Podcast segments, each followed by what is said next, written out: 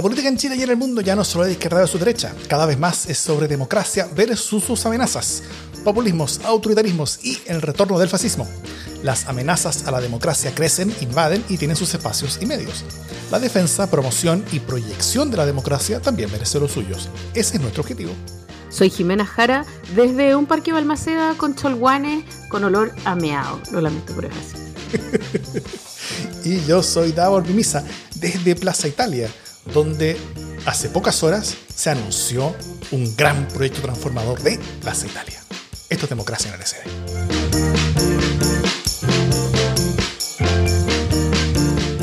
¿Cómo estás, Jimena Jara? Último programa del año, último, última semana, nadie se enoja.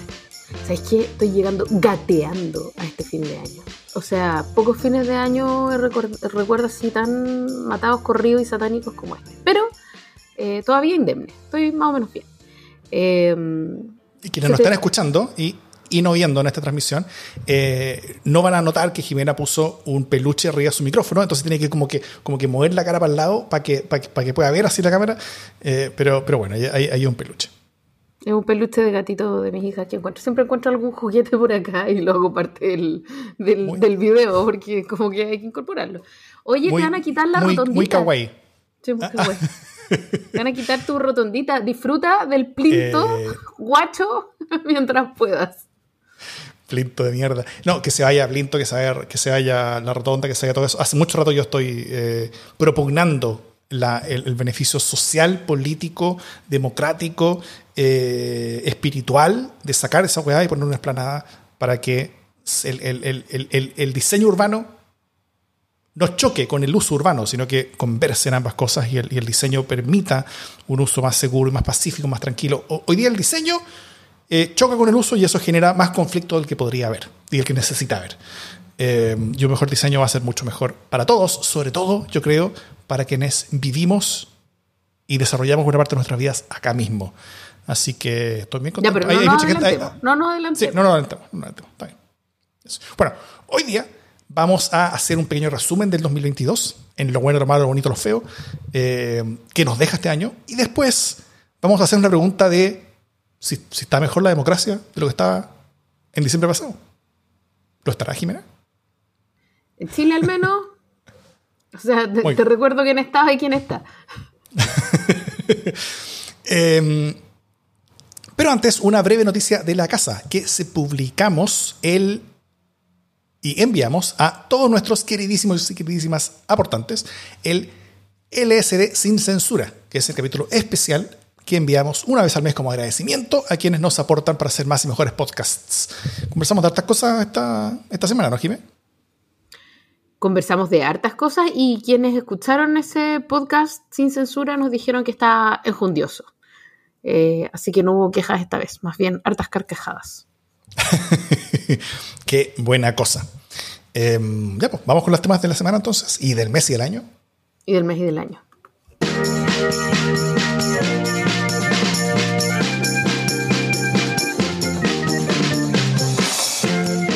Bueno, quiero hacer un disclaimer antes de comenzar este tema y es que eh, tenemos auspicio de Laurel, solo que eh, tengo que encontrar el libro. O sea, lo bueno es que tenemos un, auspicio y que la dueña de Laurel nos lo entregó.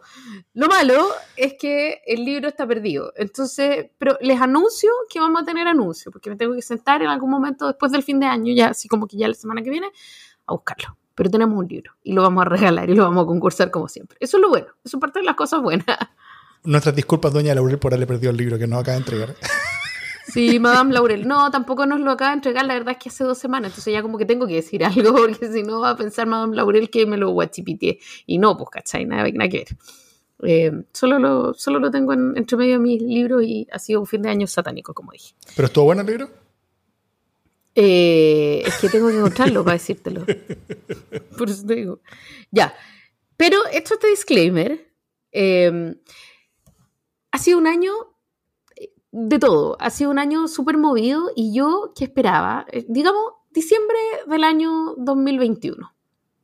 Figuraba sentada deseando que el 2021 fuera un año más normal que los años que han ocurrido. ¿sí? O sea que, porque nos tocó estallido, nos tocó pandemias, nos tocó distancia social, nos tocó como cara de mascarilla, nos tocó aforos, todo horroroso.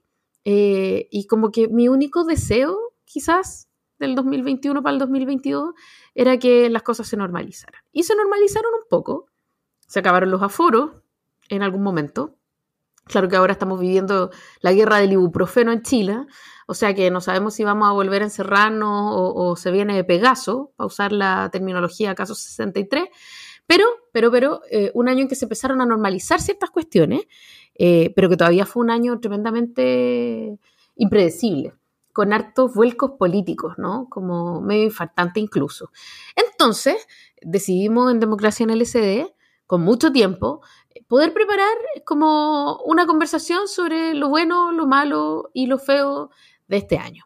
Eh, parto yo, pues, Davor, voy a partir eh, disparando eh, sobre una cosa buena de este año, una primera cosa buena que yo creo que hay que destacar de este año, y es que este año, a diferencia del año pasado, no está gobernando Piñera. Y eso para mí en sí mismo es una buena noticia. Como ustedes saben, en marzo, antes de que se cambiara el gobierno, durante, qué sé yo, serían un mes, mi buena noticia fue consistentemente que se acababa el gobierno de Piñera. Sigue pareciéndome una buena noticia.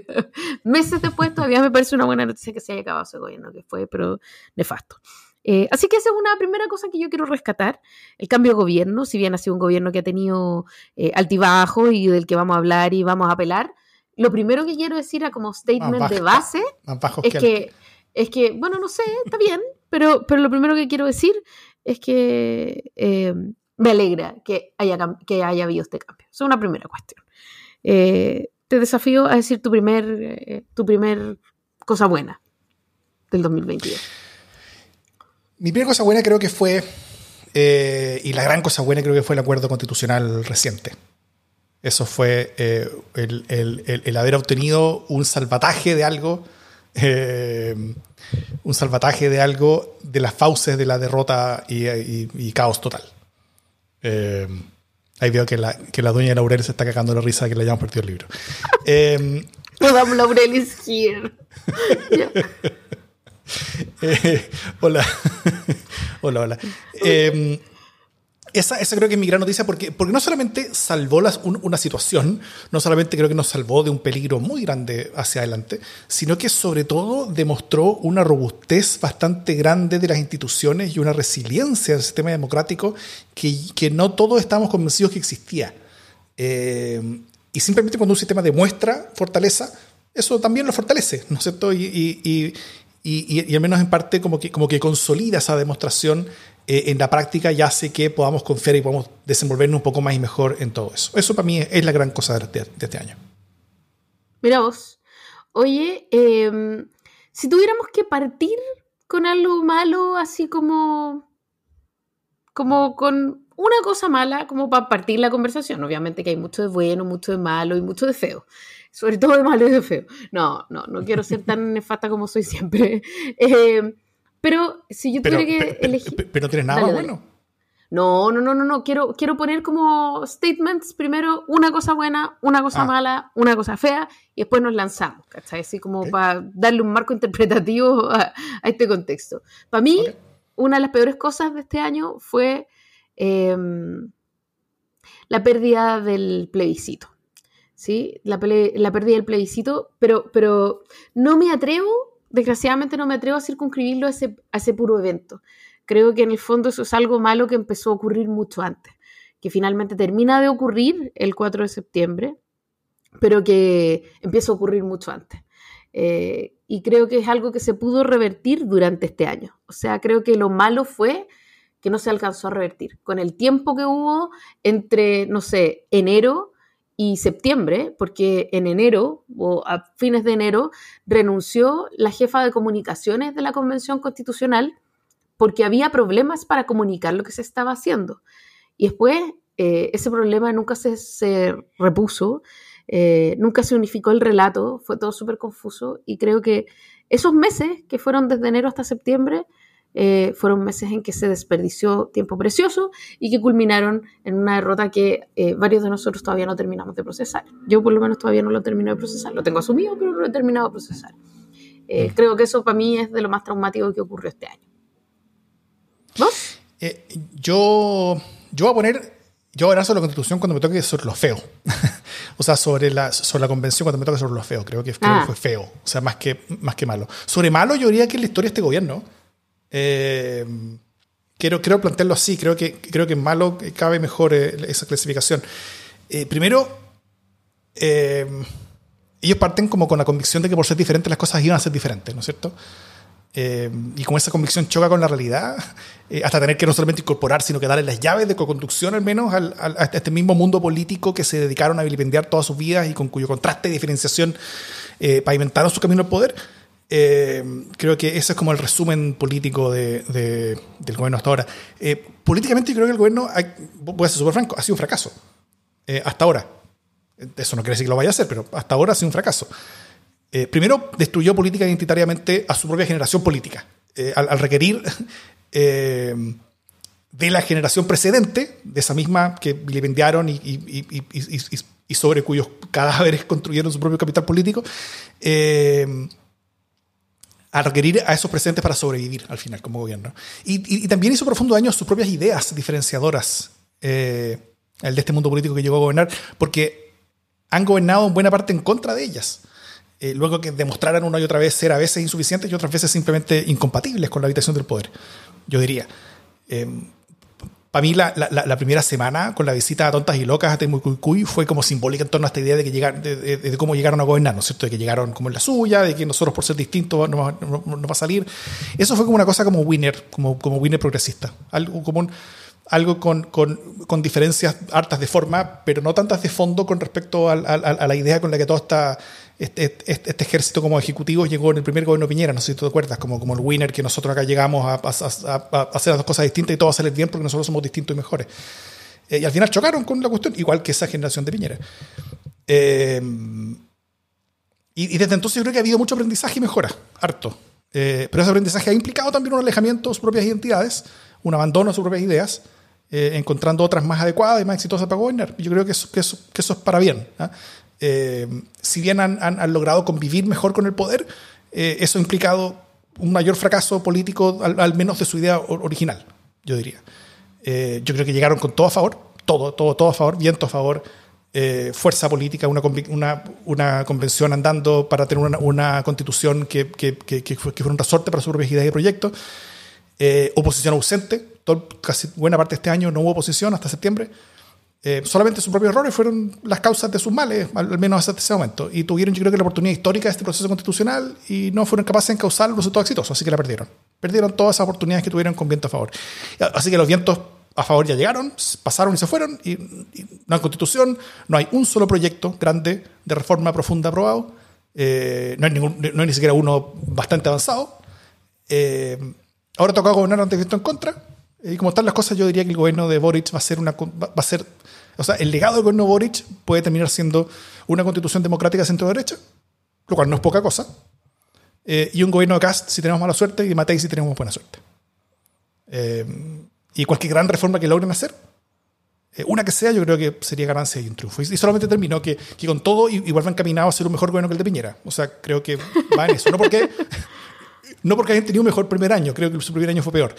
Eh, pero, pero porque los siguientes años de Piñera, el segundo, sobre todo el segundo y tercero, fueron tan horrorosamente malos que, que realmente hay que ser muy talentoso para superarlo en, en- en- desastre. Eh, y, y yo espero que no sean tan talentosos en, en- en eso. Y, y- y no creo que lo sean tampoco. No, no, no. Yo también descarto que vaya a ser un gobierno tan nefasto como el de Piñera, porque hay una distancia entre un gobierno que no haya su tono, que pierde oportunidades, que no logra gestionar eh, aquello por lo que llegó, que uno podrá tener, o sea, yo ahí tengo matices contigo, no grandes desencuentros, para serte súper franca, pero, pero tengo matices contigo, eh, pero hay una distancia entre eso y, y en el fondo que te importa una raja la gente, ¿cachai? Que es como el caso de Piñera, no sé cómo me importa una reverenda mierda lo que pasa en este país. Eh, no tener empatía, no ser capaz de conectar con nada, o sea, realmente es otro nivel de humanidad ahí. Eh, y, pero Eso Iba a decir eso algo. Está, eso está bien cerca. Bueno, no, no importa. Ya, pero no te, no te subas arriba del piano todavía, pues si vamos recién en un año. Eh, ya, pero eso lo tenía ahí en, en lo feo. O sea que me dijiste que era lo feo tuyo. Eso es lo malo. Lo Ah, feo. lo malo. Quiero, quiero hablar de la convención después cuando me toque lo feo. Ya. Yo, eh, ah, verdad, verdad, verdad.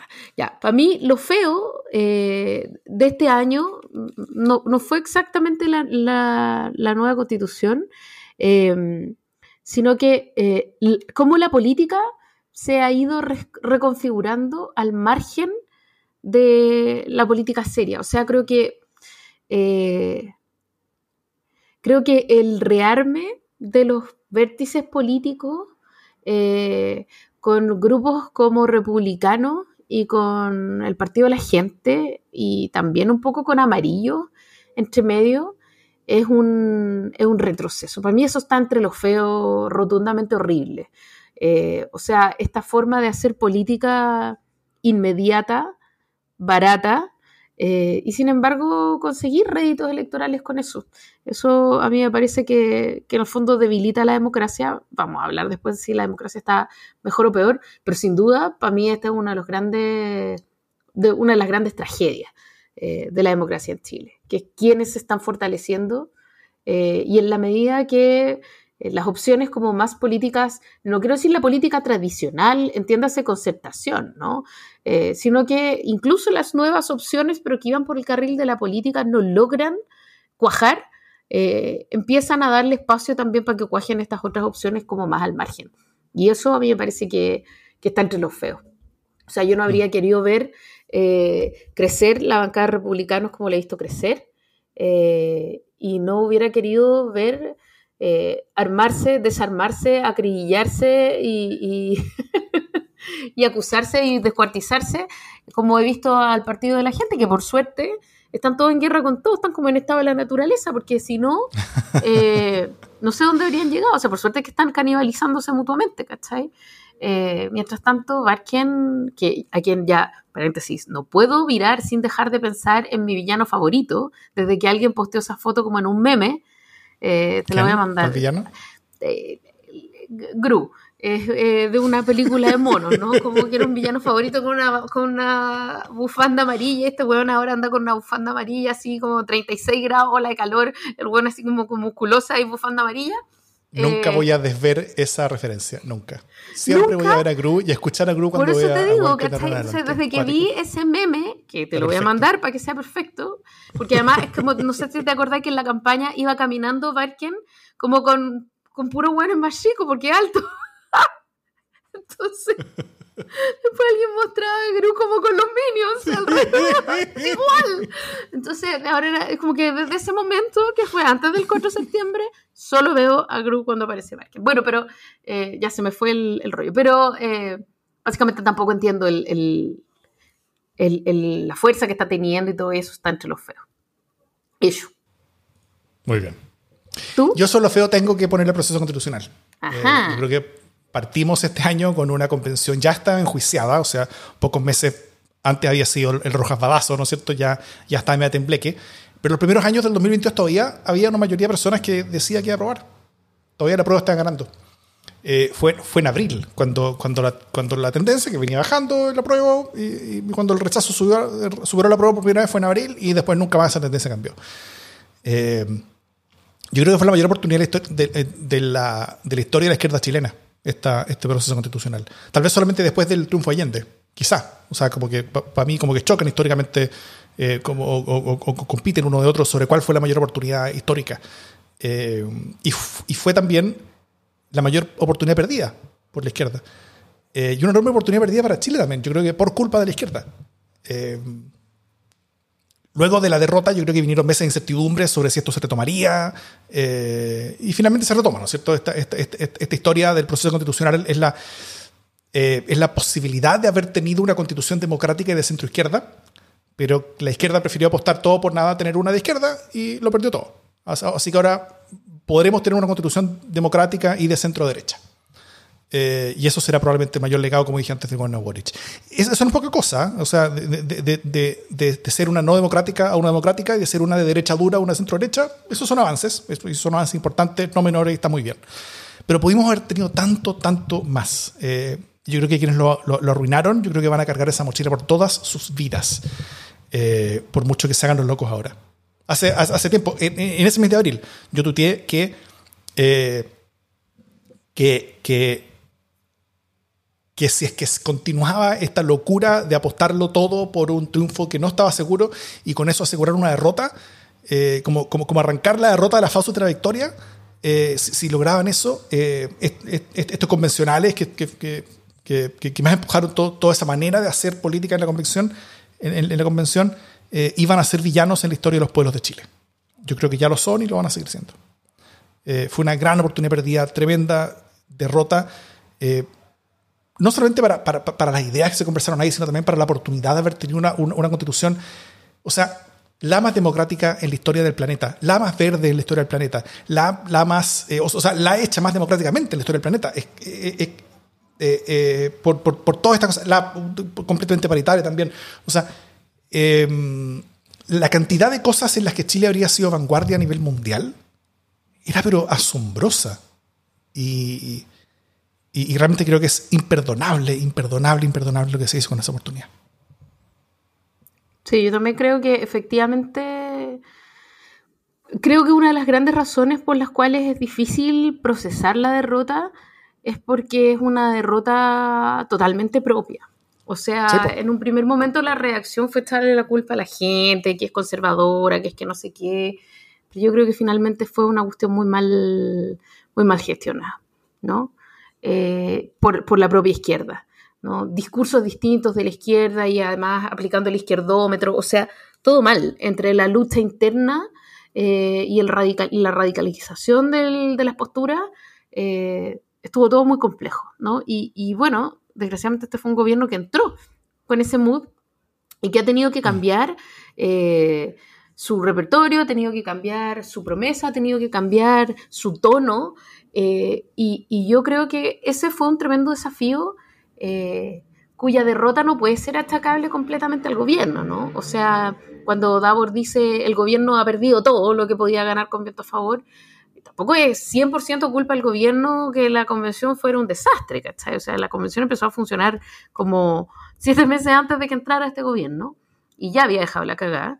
Eh, pero por supuesto podría eh, haber gestionado mejor muchas cosas respecto de la constitución, pero yo creo que esa no es una culpa achacable al gobierno, sino a los propios constituyentes y al ánimo con el que se gestionó esa conversación. Pero creo que sí, que efectivamente es de las cosas más dolorosas. ¿Hay algo más que te parezca que debería estar entre los feos para irnos devolviendo? Digo? O sea, sobre feo, no. Tengo, tengo una cosa, no es buena, pero es exitosa. A ver. A ver, algo que, que no es bueno necesariamente, es, bueno para algunos, no, no, no, no tiene que ser para, para, todos, pero creo que, que, ha sido exitoso. Eh, yo creo que la historia de la oposición, la historia de, esta, de, de la oposición del 2022 ha sido profundamente exitosa. Y yo creo que hay que reconocer eso. Eh, primero porque hicieron un muy inteligente repliegue estratégico. Eh, y, por dos razones. Primero, saliendo un gobierno propio históricamente malo, así que eh, no tenían capital político para dar muchas lecciones sobre nada. Cualquier, presencia, cualquier cosa que dijeran iba a ser para detrimento de sus propias ideas. Entonces, creo que fue inteligente irse para atrás. Y también llegaron a una convicción, yo creo que correcta, que la convención se caería por su propio peso. y que su presencia iba a ser iba más favorecer a la convención que perjudicarla. Entonces simplemente la dejaron sola y dándose cuenta de que ya están haciendo todo mal, eh, esa fue, terminó siendo una decisión muy inteligente. Creo que esa fue de las decisiones colectivas políticas más inteligentes y exitosas en la historia reciente de Chile. Con eso, o sea, eh, así de fuerte. Eh, o sea, exitosas para ellos mismos, ¿no es cierto? Como, como para, para sus objetivos. Yo creo que actuaron, obviamente no estuvieron completamente ausentes, actuaron por debajo de vez en cuando para intervenir puntualmente, pero su influencia no fue determinante en el contundente resultado. Eso creo que, es claro. Todas las fake news, todas las cosas que se inventaron, todas las eh, la, la, suma de organizaciones que, que, se creó como para hablar de distintas cosas, nada eso fue fundamental. la, derrota fue de la convención misma. Em, y, el espacio, y, el espacio yo creo que fueron suficientemente inteligentes para dejárselo a otros eh, a la centroizquierda, centro y nuevas centro derechas que estaban por, el rechazo, a las centro derechas no tradicionales, como, como amarillos y cosas así. Eh, yo creo que ellos tuvieron cancha libre. Eh, todos estos mundos nuevos tuvieron cancha libre para tener protagonismo. Tuvieron también los recursos para tener protagonismo, tuvieron también las plataformas para tener, protagonismo. Cuando la derecha se va, o sea, la derecha institucional se queda en sus casas, deja de responder preguntas, deja de tener el rol y, espacio en la entrevista, esas páginas de diario, esos minutos en la tele se, llenan con algo, ¿no es cierto? Se tiene que llegar con algo, tiene que haber un contraste eh, con, con, con, la cosa eh, eh, hegemónica de, de, la convención y con el gobierno. Está bien que lo haya. Y ese contraste entonces lo tuvieron en, en tiempo, espacio, plataforma y potencia estos mundos nuevos y distintos. Eh, y eso fue también eh, eh, muy efectivo para, para, para, los objetivos políticos de la oposición. ahora, tanto, tan, efectivo fue que varios de, de, de, estos nuevos mundos se convencieron de que había sido por mérito propio, en vez de que otros le habían regalado eso, o, o, más que regalado, se lo habían prestado, ese espacio, esta plataforma, estos recursos. Eh, entonces, como pensaron que fue por mérito propio, luego anunciaron nuevos partidos políticos para proyectar ese liderazgo y ese rol. Y, hoy día están eh, diciendo que, que, antes de su sorpresa, que no están logrando juntar la firma, lo cual no es tan sorpresa si uno entiende bien lo que pasó. Eh, y hoy día solamente se mantienen vivos gracias a funas violentas de imbéciles, básicamente. Pero tras el plebiscito, yo creo que la oposición real volvió en gloria y majestad. se trató de tomar la presidencia de la Cámara, pero eso tomó las comisiones eh, con, efectividad, eh, lideró la conversación para un proceso constitucional y logró uno bajo sus propias condiciones. Y eso es, fue efectivo, muy efectivo. Eh, yo creo que han, demostrado ser mucho más inteligentes que la izquierda de la convención o las izquierdas de la convención, porque no lo quieren todo. Y, yo creo que esta, que, que esta posición sabe que una constitución democrática de derecha dura sería algo poco estable en el tiempo. Cualquier constitución extrema sería poco estable en el tiempo. Así que, eh, tal como la, actual no es estable, o sea, la, actual ya está muerta. Por, lo tanto, eh, lo mejor que podía hacer esta derecha era negociar para tener algo más hacia el centro, eh, cosa de asegurar, asegurar lo más posible y antes de que llegara otra ola, otro momento donde mundos muy lejanos a ellos, como el momento que terminó con la convención, pudieran tener protagonismo y pudieran definir una constitución a su propia pinta. Entonces, yo creo que demostraron querer lo suficiente que fue una constitución de centro-derecha y lo van a conseguir, parece. Este año en general lo han hecho casi todo bien para su objetivo, yo diría. Desactivaron la mayor amenaza existencial a sus instituciones gracias a la ayuda de los convencionales eh, y ahora podrán tener instituciones aceptablemente diferentes para ellos, eh, con mayor base social y con indiscutible legitimidad democrática eh, por, por, una o dos generaciones. Yo creo que, que, esta, que, esta posición este año ha sido de, de, los, de, de los trabajos colectivos políticos más exitosos en las últimas décadas. Pero cuando tú decís oposición, estás hablando de, de quiénes. De los partidos tradicionales de derecha, principalmente, de la UDI, RN y Evópolis. Ya, porque no estáis hablando, evidentemente, de, republicanos, ¿cachai? Que también es oposición. Sí, sí, sí, claro. Sí. No, ellos, ellos, tienen, ellos, tienen, ellos han tenido otros objetivos y a ellos no les dio bien. Ellos no quieren una nueva constitución y vamos a tener y tenemos un nuevo proceso. Es, una rota para, para, republicanos, pero es una gran victoria para la derecha, para la, derecha tradicional. sí, de, ellos está hablando, importante mención, sí. Yo ahora, entre las cuestiones como malas, creo yo, que, quiero también, o, fea quizá, eh, está la fea, más que mala, fea, es eh, la distancia que hay entre la conversación política, estos temas eh, que escuchamos día a día en las noticias, y la preocupación cotidiana de la gallá. Como que encuentro que eh, hay una distancia sideral entre el tecnicismo, de los tecnicismos de la nueva constitución y la poca pedagogía sobre el tema. Eh, y la conversación, si tú pensáis la conversación política que está girando, hoy día hablábamos con, con Davor cuáles son los temas de los que podíamos hablar, los temas políticos, ¿no? Eh, y los temas políticos son eh, el nombramiento del, del, nuevo, del nuevo fiscal del nacional, del Ministerio Público, que por supuesto tiene gran relevancia, pero a la gente le importa, o sea, un, un pedazo de callampa, perdón. Luego el, acuerdo eh, constitucional, que, que, a la gente le importa otro pedazo más o menos, eh, y que finalmente eh, los temas que, de los que estamos hablando permanentemente, el surgimiento republicano, las presidencias de las comisiones en el Parlamento, son temas que están pro...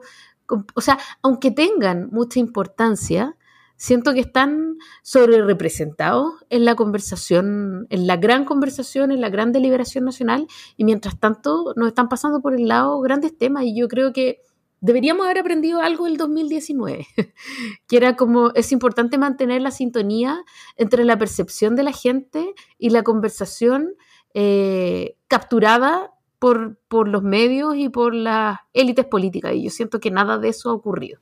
O sea, yo siento que la conversación sigue siendo una conversación que está en Narnia, eh, aun cuando tenga mucha importancia, a la gente le afecta, etcétera, ¿no? Eh, si es que la conversación sobre las sobre las pensiones es una conversación que podría importarnos a todos, pero es una conversación que hoy día no está particularmente arriba, es una reforma que por otro lado tampoco ha sido eh, apurada particularmente. Entonces, eh, me, me, descorazona un poco el, el pensar cuán lejos estamos en la conversación política, que es una conversación de la que yo participo, que me apasiona, pero que puedo ver cuán lejos está de las preocupaciones cotidianas de la gente, eh, del trabajo, de la cesantía, de la generación de empleo, de la seguridad, de la inseguridad, de la toma, de la barricada o del, no sé, de la gente en la calle y etcétera.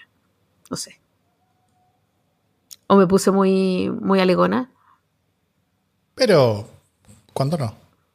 Jo, jo, jo, Eso está entre lo bueno del año, ¿ah? Para que sepáis.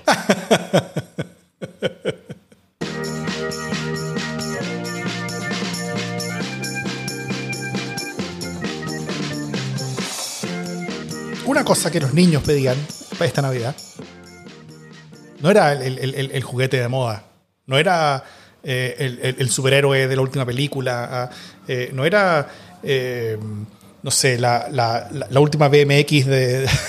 no sé si me cayó el carnet hasta el, hasta el segundo subterráneo. Eh, sino que lo que pedían los niños esta Navidad era el pastelazo de la semana.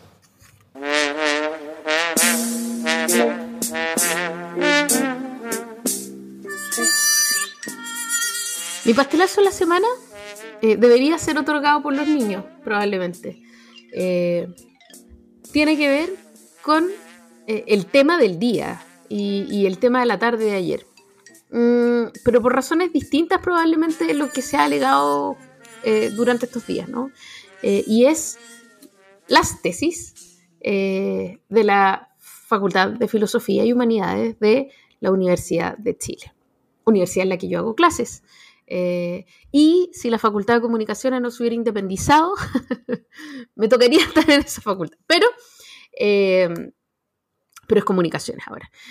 Pero eh, yo aquí quiero eh, un poco, no exactamente exculpar al autor, eh, para, para, los pocos, así, las dos personas que probablemente no sepan de qué se trata, porque esto ya es temón, estamos hablando de dos tesis publicadas durante el 2016, la primera, y la segunda durante el 2021, si no me equivoco, y que tienen que ver con formalmente un reperfilamiento de la idea de la pedofilia eh, y de cómo es la vinculación entre adultos y niños, niñas y adolescentes desde la perspectiva del deseo y el erotismo.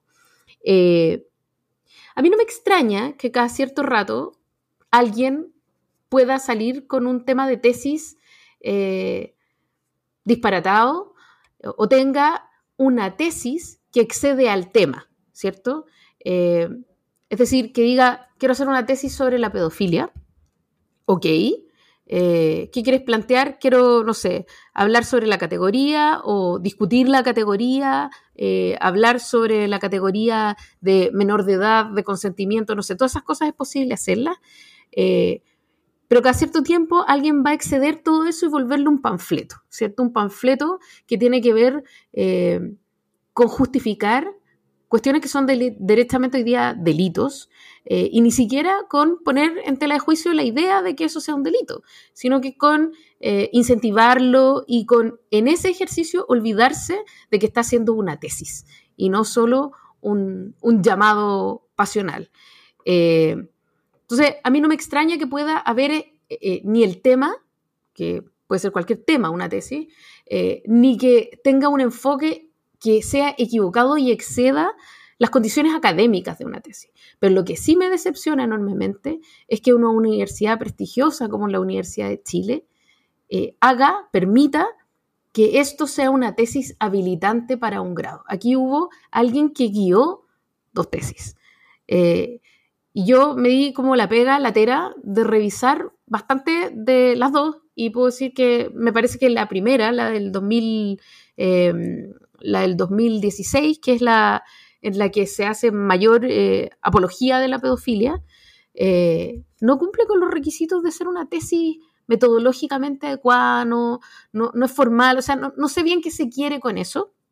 Eh, y además, se supone que hubo revisión de un comité que aprobó a este estudiante en su tesis de grado y luego además esta tesis fue publicada en una revista de la universidad. O sea, y ahí además hubo eh, revisión de pares, que es lo que se, acostumbra a hacer en este tipo de cosas. Entonces me sorprende que en todas estas instancias nunca nadie haya dicho, ¿sabes qué? Eh, aquí parece que tenemos un problema. Y el problema no es solo el tema, porque es un tema peliagudo. Pero como es un tema peliagudo, si vamos a hablar de un tema peliagudo, hablemos con todo el rigor que se debe.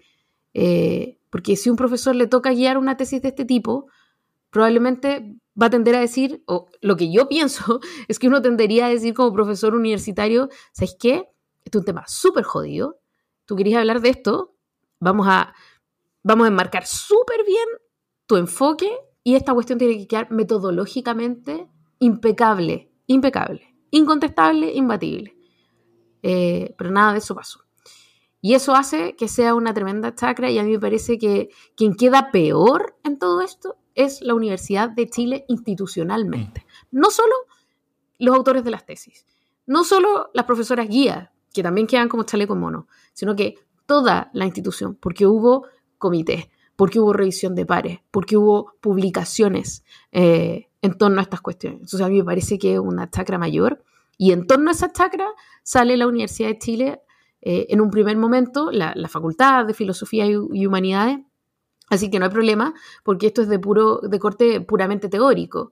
Eh, como si eso no tuviera ninguna influencia en la discusión, como si eso exculpara que esa discusión puramente teórica eh, faltara totalmente de rigor, de rigor académico además, en este caso. Eh, me, parece fatal. Hoy día salió un segundo comunicado de, la, de la se llama? De la rectora de la Universidad de Chile, que es bastante más serio y que dice, bueno, vamos a tomar cartas en el, en el asunto, pero ya llevaban más de 24 horas de, incendio total, ¿no? Vaya fin de semestre. Pero me parece que es un pastelazo, así, un don pedazo de pastelazo. Eso. Muy de acuerdo. Mi pastelazo es que, em, bueno, hace, hace poco fue condenado a 20 años de cárcel eh, Martín Pradenas por violación y abuso sexual. ¿no es cierto? Eso fue un, un caso importante, relevante. Eh, un caso de interés social, un caso de enorme importancia para marcar un antes y un después en la protección de la justicia a las mujeres ante sus abusadores. Eh, pero la sala penal de la Corte Suprema decidió anular ese juicio. Eh, y estuvo bien anulado, ese no el pastelazo. porque uno de los jueces, Leonel Torres, el redactor del fallo, ni más ni menos, había compartido en redes sociales cosas como maldito violador y cosas como hashtag justicia para Antonia, eh, dando, o sea, no solamente dando la evidencia de que no estaba siendo una persona imparcial en el tema que se supone que estaba juzgando, sino que, eh, sino que haciendo como de una pose de aliado o de justiciero social, siento que el rol que la sociedad necesitaba de él era ser un juez. Y eso es algo diferente. Eh, y, y, al final su pose de aliado y justiciero social terminó dejando sin justicia a una familia que sufre por la pérdida de su hija y a todo un país que necesitaba cerrar este caso con una fuerte condena. Eh, todo parte de nuevo. O sea, Martín Pradenas probablemente va a ser condenado nuevamente, no aseguro, pero, pero debiera hacerlo. O sea, la, el, la discusión sobre el juicio no, no está en, las pruebas del caso, no está en los argumentos ni en los testimonios, sino que está en, la imparcialidad de uno de los jueces. O sea, saquen a ese huevón y pongan a otro y, probablemente se llegaría a un resultado más o menos similar. Em, pero, pero nada, pues esto creo que es una elección de los jueces que si prefieren ser comentaristas, entonces que se dedican a eso, ¿no es cierto? Ser juez es otra cosa. Chile necesita jueces y Leonel Torres se transformó en un villano de la causa que performativamente aseguraba defender. Así que pastelazo para por Gil. Pastelazo.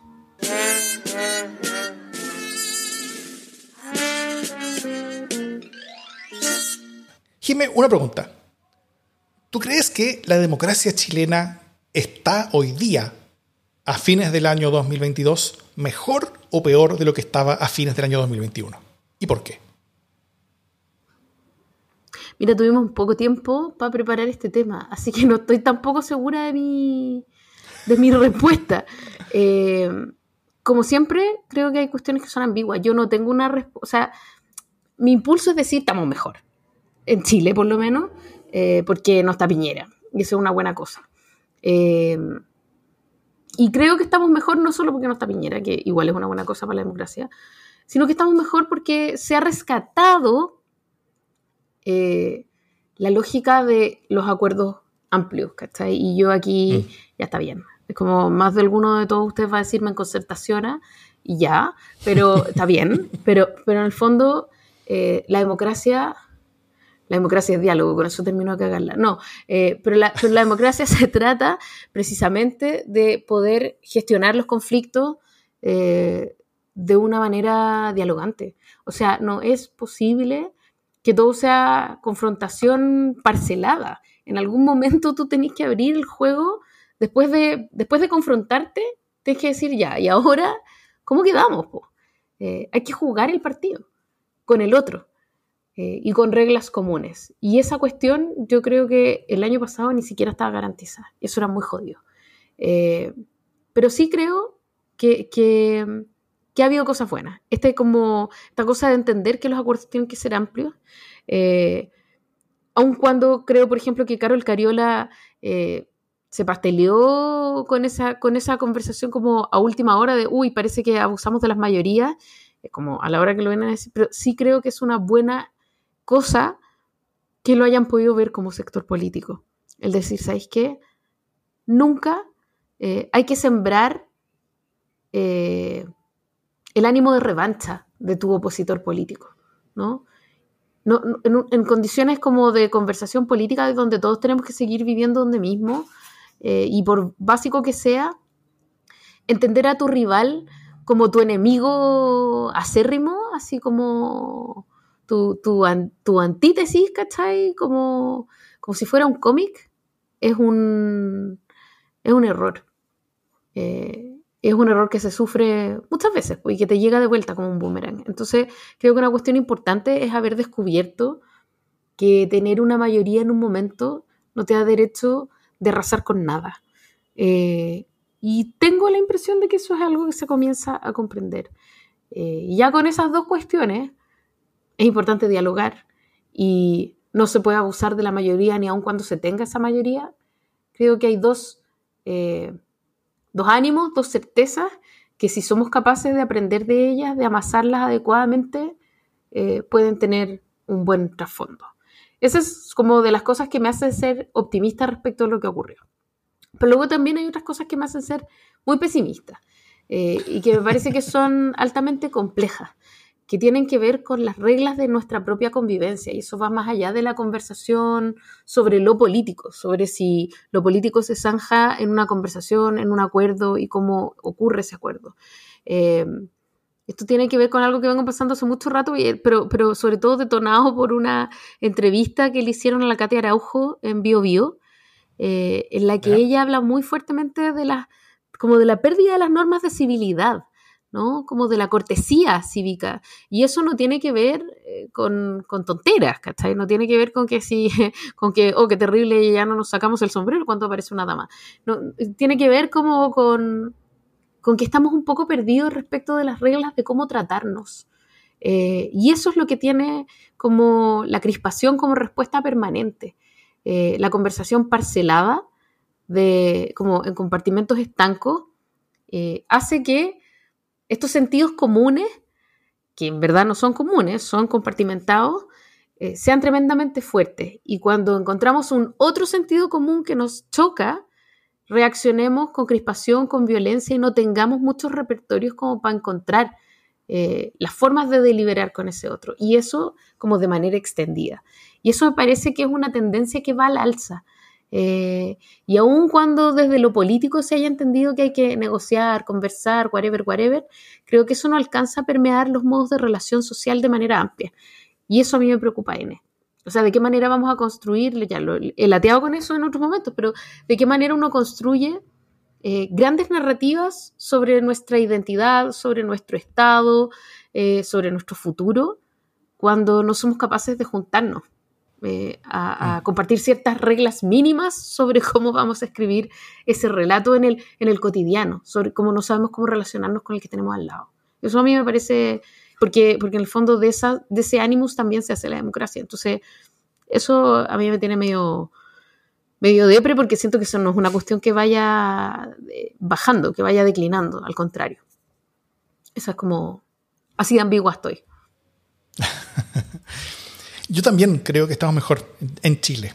Eh, yo creo que el nuevo acuerdo constitucional permitió rebustecer la institucionalidad, permitió rebustecer el sistema político y la certeza de un futuro democrático. Creo que, creo que eso está más cierto que antes. Incluso con la constitución anterior, eh, sobre todo porque era una constitución mucho más peleada, mucho más de unos en contra de otros, eh, todo eso estaba un, poco más en duda.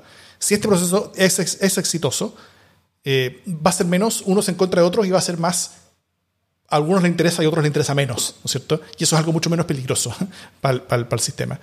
Eh, y también yo creo que le ha hecho muy bien al oficialismo gobernar, en estos términos. No todo el oficialismo era, tenía convicciones profundamente democráticas. Eh, Boric es el extremo democrático de su, coalición. Eh, pero hay muchos otros que no están en su extremo, sino que están no en el otro extremo, pero, pero, pero, pero encaminados en, esa dirección. Y, yo creo que el cambio de la identidad y del ejercicio de sus ideas de parte del oficialismo, como lo, como lo describía antes, creo que ha sido en la dirección democrática y, y, los mundos de ese oficialismo que no estuvieron dispuestos a dar ese paso, creo que, creo que están siendo marginalizados. Eh, y probablemente no van a volver a gobernar, al menos a corto plazo, a menos que pase algo muy grave, no sé. Eh, así que por eso yo creo que el componente de amenaza democrática que había en este oficialismo eh, o dejó de ser amenaza o se alejó del poder. Y eso creo que es bueno. Y por el otro lado, y también hay otras amenazas, que son más duras muchas veces, eh, varias yacen en el piso. Partido de la gente, Apocalipsis PDG, está un, caos absoluto. Eh, republicanos están menos chopico, pero, pero no están precisamente en su mejor momento tampoco. Eh, y, por todo eso creo que, creo que, la, que, las principales amenazas que nosotros veíamos a fines del año pasado hoy día son menos amenazantes. Eh, y, el futuro se ve con un poco más con, con, algo más de certeza, al menos en, esta, en estos ámbitos y en esta dirección. Así como lo veo en Chile. ¿Y en el mundo? En el mundo estoy mucho más optimista, de hecho. aún más. Por favor, eh, eh, expláyate, porque yo en el mundo sí que no estoy optimista. Yo creo que este año ha sido fundamental. Creo que este año cada vez más personas lo están viendo como una especie como de como de punto de inflexión en la historia reciente de, deterioro de las democracias y fortalecimiento de, de, las autocracias en, buena parte del mundo. Continúa habiendo la mayoría de la población mundial viviendo bajo, bajo dictadura, eh, continúan eh, eh, un, número mucho menor de democracias en el mundo y, porcentaje de población mundial viviendo en, en, democracias funcionales de las que habían hace, no sé, 10, 15 años, pero hemos tenido muy buenas noticias. Brasil, hemos tenido como buena noticia Estados Unidos, tuvimos una muy buena noticia en, el término de la, de la rota muy potente que tuvieron todas las fuerzas que estaban eh, empujando para desconocer los resultados de las elecciones. Eh, China está mucho más débil de lo que era antes como, como, como, fuerza de influencia autocrática en el mundo, para que hablar de lo más débil que está Rusia, hoy día de lo que estaba a inicios. O sea, este, este año partió con un pesimismo total con respecto a cómo Rusia se iba a imponer sobre Ucrania eh, en el mejor caso, como si poner diplomáticamente, con la amenaza de sus tropas en la frontera, eh, pero después de, la invasión que, fue el 24 de febrero comenzó, eh, ahí, ahí, las cosas se veían mucho más negras y realmente yo creo que lo que ha pasado en Ucrania fue importante sobre todo por el, por el, por el shot de energía que la... que, que la que la convicción de dar la vida por la autonomía nacional, que la convicción de dar la vida por, por, eh, por, por ideales democráticos y por ideales como, como, como, como, de identidad y relocamiento mucho más europeo que ruso, eh, esa, esa, esa, voluntad y disposición a, a, dar la vida propia y, y, y, de la de los demás, como de dar el país, darlo todo por eso, eh, de, de, recordar al mundo que este tipo de cosas importa tanto de que vale la pena entregar la vida por eso, eso creo que fue un shot de energía y de, y de, y de, y de mucha, eh, y de mucho optimismo en, la historia y el relato de cómo las democracias se perciben a sí mismas. O sea, ya no como una, una cosa que hay que tratar de defender mientras todo se cae, sino como algo que, que puede renacer y que depende de las personas y de sus convicciones. Eh, y, esa, y esa agencia que entrega, eh, que, que, que, le devuelve entregar a, a, las personas con respecto a la actitud que tiene cada uno sobre sus propias vidas, sus propios sistemas políticos, sus propios gobiernos, sus propias naciones, eh, es algo que, que, creo que es muy importante, sobre todo en, en esta gran amenaza que había de, de que nos retrotrayéramos no solamente a un, mundo con menos democracia y más autoritarismo, sino que un mundo donde, donde la fuerza iba a ser el gran medidor del poder ante los vecinos, o sea, donde ya las fronteras solamente existían si es que, si, es que uno tiene suficiente fuerza para, para cuidarlas, y si es que uno tiene fuerza para, para, para, para meterse sobre, sobre, las del vecino, él lo iba a hacer, ¿no es cierto? Esa, esa idea de retorno a a, como política de la fuerza del imperio del siglo XIX que, que, tiene Rusia, Rusia eh, creo que fue la, una, una amenaza muy grande, pero fue tan grande tal vez que, que, logró como dar la vuelta y logró terminar, terminar ayudando finalmente a entregar energía a, un mundo que se veía con, muy poca. Eh, y hay mucha más articulación, Europa demostró estar muy unida, eh, China está, está mucho más débil como, como, fuerza autoritaria, como dije antes. Han, habido retroceso, por supuesto, como en, como en Suecia, en Italia, pero, eh, pero en general yo creo que desde hace mucho tiempo que no se podía decir que este año parece que las cosas están mejores que el año anterior. Eh, llevamos muchos años consecutivos diciendo que este año las cosas están peores que hace un año eh, y con la expectativa de que el año siguiente van a estar peores aún. Ahora yo creo que no solamente estamos mejor de lo que estamos hace un año, sino que están también está la expectativa de que las cosas en un año más van a estar mejores aún de lo que están ahora. Y eso creo que es un cambio copernicano, como anímico. Eh, con respecto a la posición en la que estamos en general. Sí, yo no estoy de acuerdo.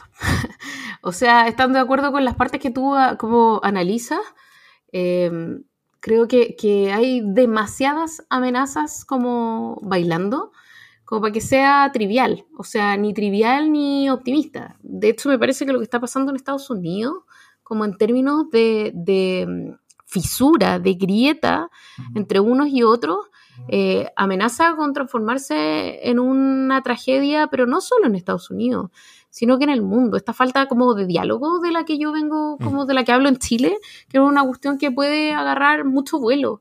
Eh, y que de hecho hay una serie que se llama Years and Years, eh, mm. que es una gran serie, pero que, como que es como de, ¿qué será? Dos, tres años atrás. Eh, y que termina siendo súper, me parece a mí, profética. como profética, ¿cierto? Como de cómo iba a evolucionar la democracia hacia autocracia, qué tipo de amenazas hay, los autoritarismos, cómo, em, cómo se iban a transformar estos diálogos como cada vez más retorcidos gracias también a las redes sociales.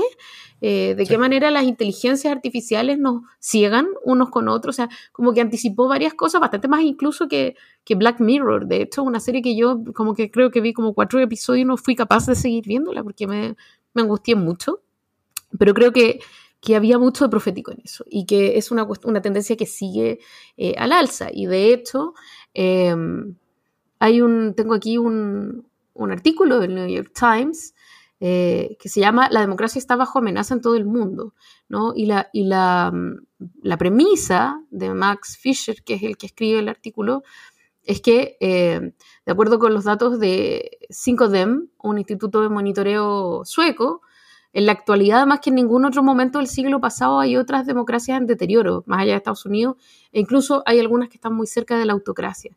Eh, como en términos como de, amenazas como a la democracia global, los datos no son alentadores.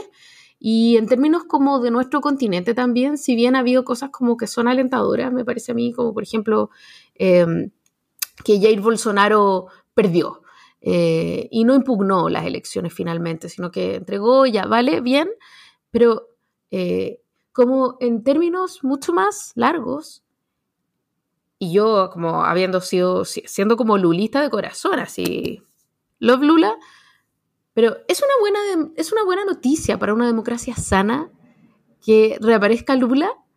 Eh, es una pregunta importante, ¿cachai? Y además Lula gana súper justo, o sea, uno respira un poco aliviado, pero la verdad es que uno no sabe si esto es una aspirina para una cuestión que va realmente en declive o es eh, un signo de mejoría, ¿no?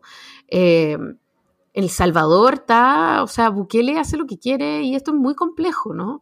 En Venezuela, eh, durante la última Navidad, ya, o sea, estamos llegando pero como a la caricatura, o sea, Maduro regaló unos monitos de acción como un Ken de Barbie, que era súper bigote, con su Barbie que era la esposa, o sea, ya una wea, pero ya... No, no, sé cómo se llama. Pero ya, entonces es bien increíble de qué manera también la democracia se va tomando como a la chacota. Perú, ni qué decir, o sea, como no sabemos qué va a pasar ahí. O sea, siento que si bien hay cuestiones que, pueden ser tomadas como un buen signo, como alentadoras, no dejan de ser casos aislados. Eh, en un contexto que globalmente avanza hacia el desencuentro, hacia, hacia la búsqueda de caminos que no sé si son como abismos o, o, saltos hacia otras posibilidades. Creo que no hemos terminado de decidir si estamos caminando hacia puentes que nos llevan a nuevas formas de agrandar la democracia, expandir la democracia o, nos estamos hundiendo y vamos a nuestra propia extinción. Todo esto, por supuesto, eh, adecuadamente sazonado con la crisis climática ¿no? y los incendios como pared de fondo después de ese optimismo. No, solo, solo, quería, eh, solo quería decir que estoy de acuerdo mucho con lo que dice Jimé en, en, torno a la caracterización de gran problema en el que estamos metidos. Pero la pregunta era otra, la pregunta era si estamos mejor que hace, un año. Eh, si, la pregunta era si, estamos bien o, estamos mal, estamos como el pico, obviamente. Estamos, estamos mal, mucho, mucho peor de lo que nos gustaría estar, eh, como planeta y como país. Pero, ya, pero espérate, ¿tú me estás diciendo que el año pasado estábamos más como el pico que ahora? No sé. Sí, sí sobre todo por la expectativa de para dónde iban a ir. Y, o sea, ni siquiera se ha acabado la guerra, acá No, para nada. Pero, eh, o sea, el, el, año pasado ni siquiera había guerra, pero, pero, pero, hay una amenaza de que esa forma de hacer como, como política internacional que estaba haciendo Rusia era como lo que se iba a imponer en el futuro. Hoy día ya no estamos así. Hoy día ya, ya, es claro que, que, hubo una defensa y este hecho de que, de que Rusia no puede ir, ir por Ucrania probablemente va a implicar que China no puede invadir Taiwán, probablemente va a implicar que muchos otros países que estaban mirando eso a ver, a ver si resultaba esto como para pa, eh, eh, hacer un, un, un, zarpazo al vecino, eh, ya no lo van a hacer. también incluso en las redes sociales, las redes sociales hace un año continuaban siendo la gran amenaza civilizatoria de la democracia eh, que, que, que, que, se cernían como, como, como, en, los varios años antes, desde el 2016 en adelante, que, es todo crisis. Pero este año están todos a punto de quebrar, le está yendo como el ajo, eh, y vamos a tener probablemente una, una especie como de, como de, como de desaparición de las grandes redes sociales donde, donde, donde, una sola cosa maneja mucha discusión y una cosa mucho más... Eh, distribuida, de, redes pequeñas, de, como de nichos pequeños, y eso, y eso va a terminar haciendo que, la... Que, o sea, no que haya menos burbujas informativas, creo que eso va a seguir habiendo, puede, puede que haya más todavía, pero sí que, eh, que, que, la discusión en las redes, bajo la perspectiva de esos algoritmos, eh, termina siendo menos definitoria para la discusión nacional. Eso, es, eso sí puede ocurrir. Eh, va a ser menos importante lo que pase en Twitter, va a ser menos importante lo que pase en Facebook, va a ser menos importante lo que pase en, varias partes. Eh, y, eso, y, creo eh, que, que, también permite tener algo, algo de optimismo hacia el futuro.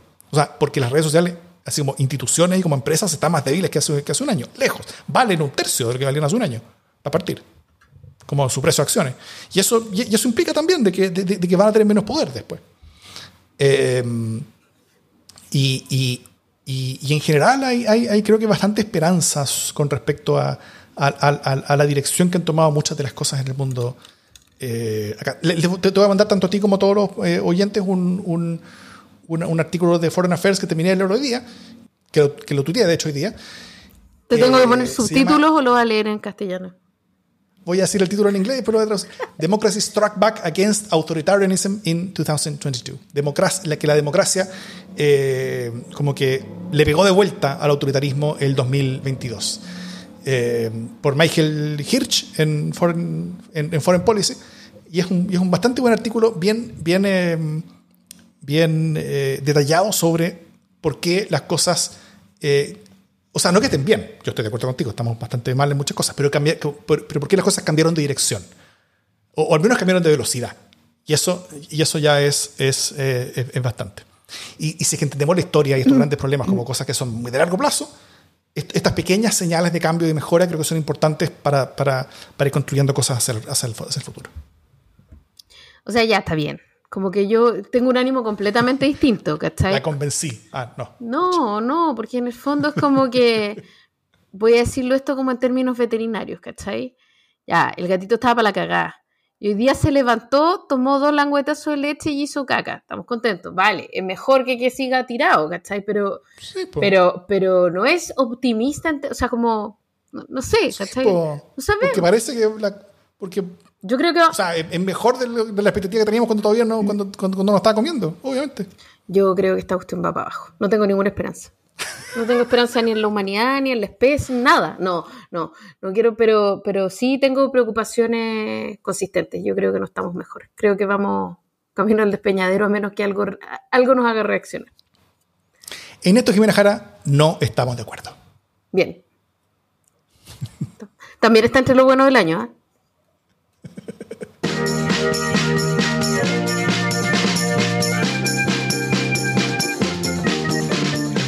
Las buenas noticias. Después de esa buena noticia de Jimena Jara, por supuesto.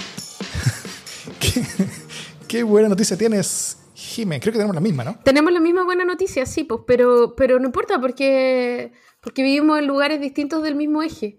Eh, mi, buena noticia es, eh, evidentemente, y, y, por supuesto es una buena noticia futura, o sea que todavía se puede transformar en una mala noticia si estas cuestiones como el puente Chacao, ¿no?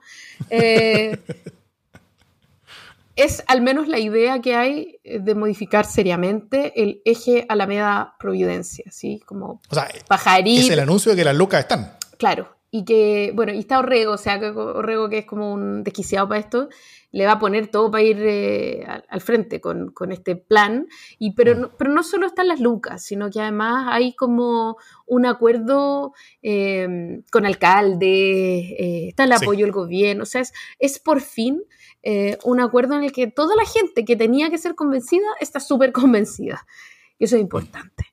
Eh, y, aquí yo como que entro, primero porque eh, un eje vertebral de nuestra ciudad Santiago, ¿cachai? Que en el fondo también ayuda a vertebrar Chile, es importante como para dar certeza a gente que como que pasa por ahí, lo que decía eh, Orrego era como, no puede ser que la Alameda se haya transformado en un campamento permanente, que está cochina, que está rayada, que... Y es cierto, porque nada de eso es finalmente trivial. Ayuda a generar la sensación de inseguridad, ayuda a que la gente se quiera replegar en sus casas, no quiera pasear, no quiera aprovechar un espacio público que es un espacio que de ser tomado por la ciudadanía genera más seguridad en sí mismo, genera más certeza, ¿cierto? Eh, pero no solo por eso, sino porque me parece que es una cuestión que le debemos también a nuestra propia historia. Eh, o sea, la Alameda es una tremenda obra de arquitectura, eh, exigió canalización de río, exigió, exigió muchísimo. Y es una obra concebida para ser majestuosa, hermosa, admirada y paseada. Eh, y hemos dejado que se vaya denigrando en el tiempo con gran dolor. Eh, y a mí me parece que es tiempo como de dignificar eh, la historia de nuestra ciudad y eso es también fuertemente la Alameda. yo soy una, yo soy nacida y criada, te soy nacida y criada en el centro de Santiago. vivía en el barrio Brasil cuando era pequeña. Mi abuela vivió toda su vida, o toda mi vida más bien, en, en Alameda, en Alameda con, en, en el Metro Los Héroes. Y alguna vez le pregunté, yo vivo en Avenida Providencia además, o sea que somos como vecinas de calle con hartos kilómetros de distancia, pero somos como vecinas de calle. Y alguna vez le pregunté por qué vivía ahí, porque había elegido vivir como al lado del metro, y me dijo porque siempre me encantó la Alameda. Mi abuela nació en 1914. Conoció otra Alameda, esa Alameda por la que se paseaba uno, eh, en la que había agüitas mm. danzantes con una orquesta, con, o sea, era otra experiencia. Yo tengo 44 años, alcancé a conocer otra Alameda, así como rasguñada, eh, y creo que esa es una experiencia que todos los que vivan en Santiago merecen. Así que me tiene súper contenta, me tiene como el corazón lleno y creo que de concretarse sería espectacular. Como, y muy lejos de importarme porque yo vivo en Providencia, que sí, eh, me importa como por, por darle su lugar a la ciudad finalmente. Creo que es un, de respeto a quienes hemos mm. sido. Para sumar todo lo que dice Jimé, eh, que es muy personal para ella, veo, y es muy bueno eso. Eh, yo creo que esto es importante para la democracia. ¿Y por qué? Porque el lugar de principal concentración y manifestación de celebración de y protesta de Chile va por fin tener un diseño urbano que sea adecuado a su, actual uso, en vez de un diseño actual que solamente choca con el uso y genera conflictos y problemas y roces de manera injustificada e, innecesaria. Eh, yo creo que volar esa rotonda, esa rotonda ornamental y poner en su lugar una gran explanada donde los vehículos puedan transitar, la norma me daría el tiempo, y cuando haya multitudes para celebrar, protestar o reunirse, puedan manifestarse en forma tranquila y segura, sin que el diseño del espacio se los haga más difícil o que alimente conflictos necesarios. Así que eh, yo creo que las políticas urbanas avanzan la democracia eh, cuando, cuando, son bien hechas y esta es una bien hecha en, muchas dimensiones. O sea, fue hecha en forma participativa hace, mucho tiempo, fue hecha en forma muy colaborativa con, con, los, varios municipios, Es, es, la inauguración del rol político coordinador de la, del gobernador de Santiago como figura histórica de Chile.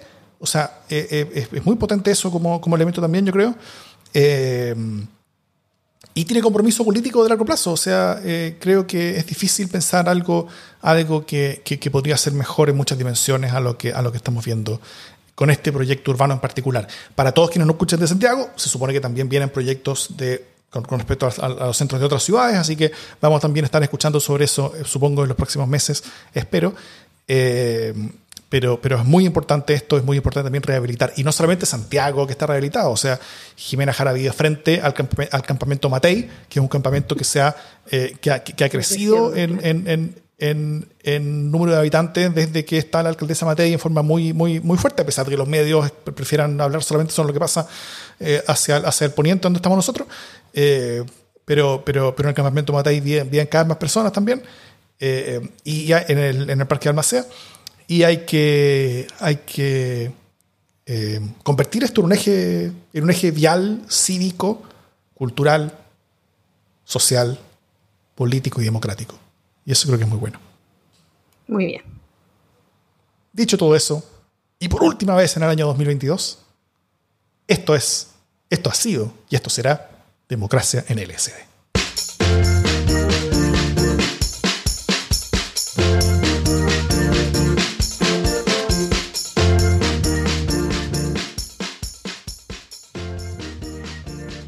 No voy a decir nada. ¿Cómo se llama la,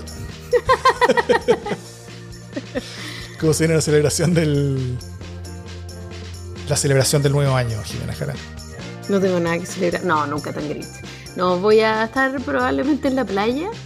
Eh, en este momento estoy agobiada porque no sé cómo, cómo se hace esta cosa como de las comidas, pero tengo como una buena perspectiva delante mío y es como la cerveza que me voy a tomar mañana con mi amigo Davor. Porque una de las ah, cosas buenas que han ocurrido este año es que hemos seguido consolidando nuestra amistad. Eso siempre es algo que celebrar. Así que tenía salud si es que tuviera algún vaso, pero no tengo. Yo tengo dos vasos. Voy a brindar con mis dos vasos, solo con mis dos cervezas acá en mi casa. Pero mañana te convido la baba que me quedo aquí en uno. Era peor aún, eran dos vasos de agua. Ah, Eso será corregido. Ya. No pescado y hasta el próximo año. Muchas gracias a todos por acompañarnos este año. Eh, medio psicótico, pero, pero yo creo que con buenas cosas también. Eh, eh, y, y, si pensamos que habíamos dejado atrás este periodo alto en elecciones, o no, siguen aún.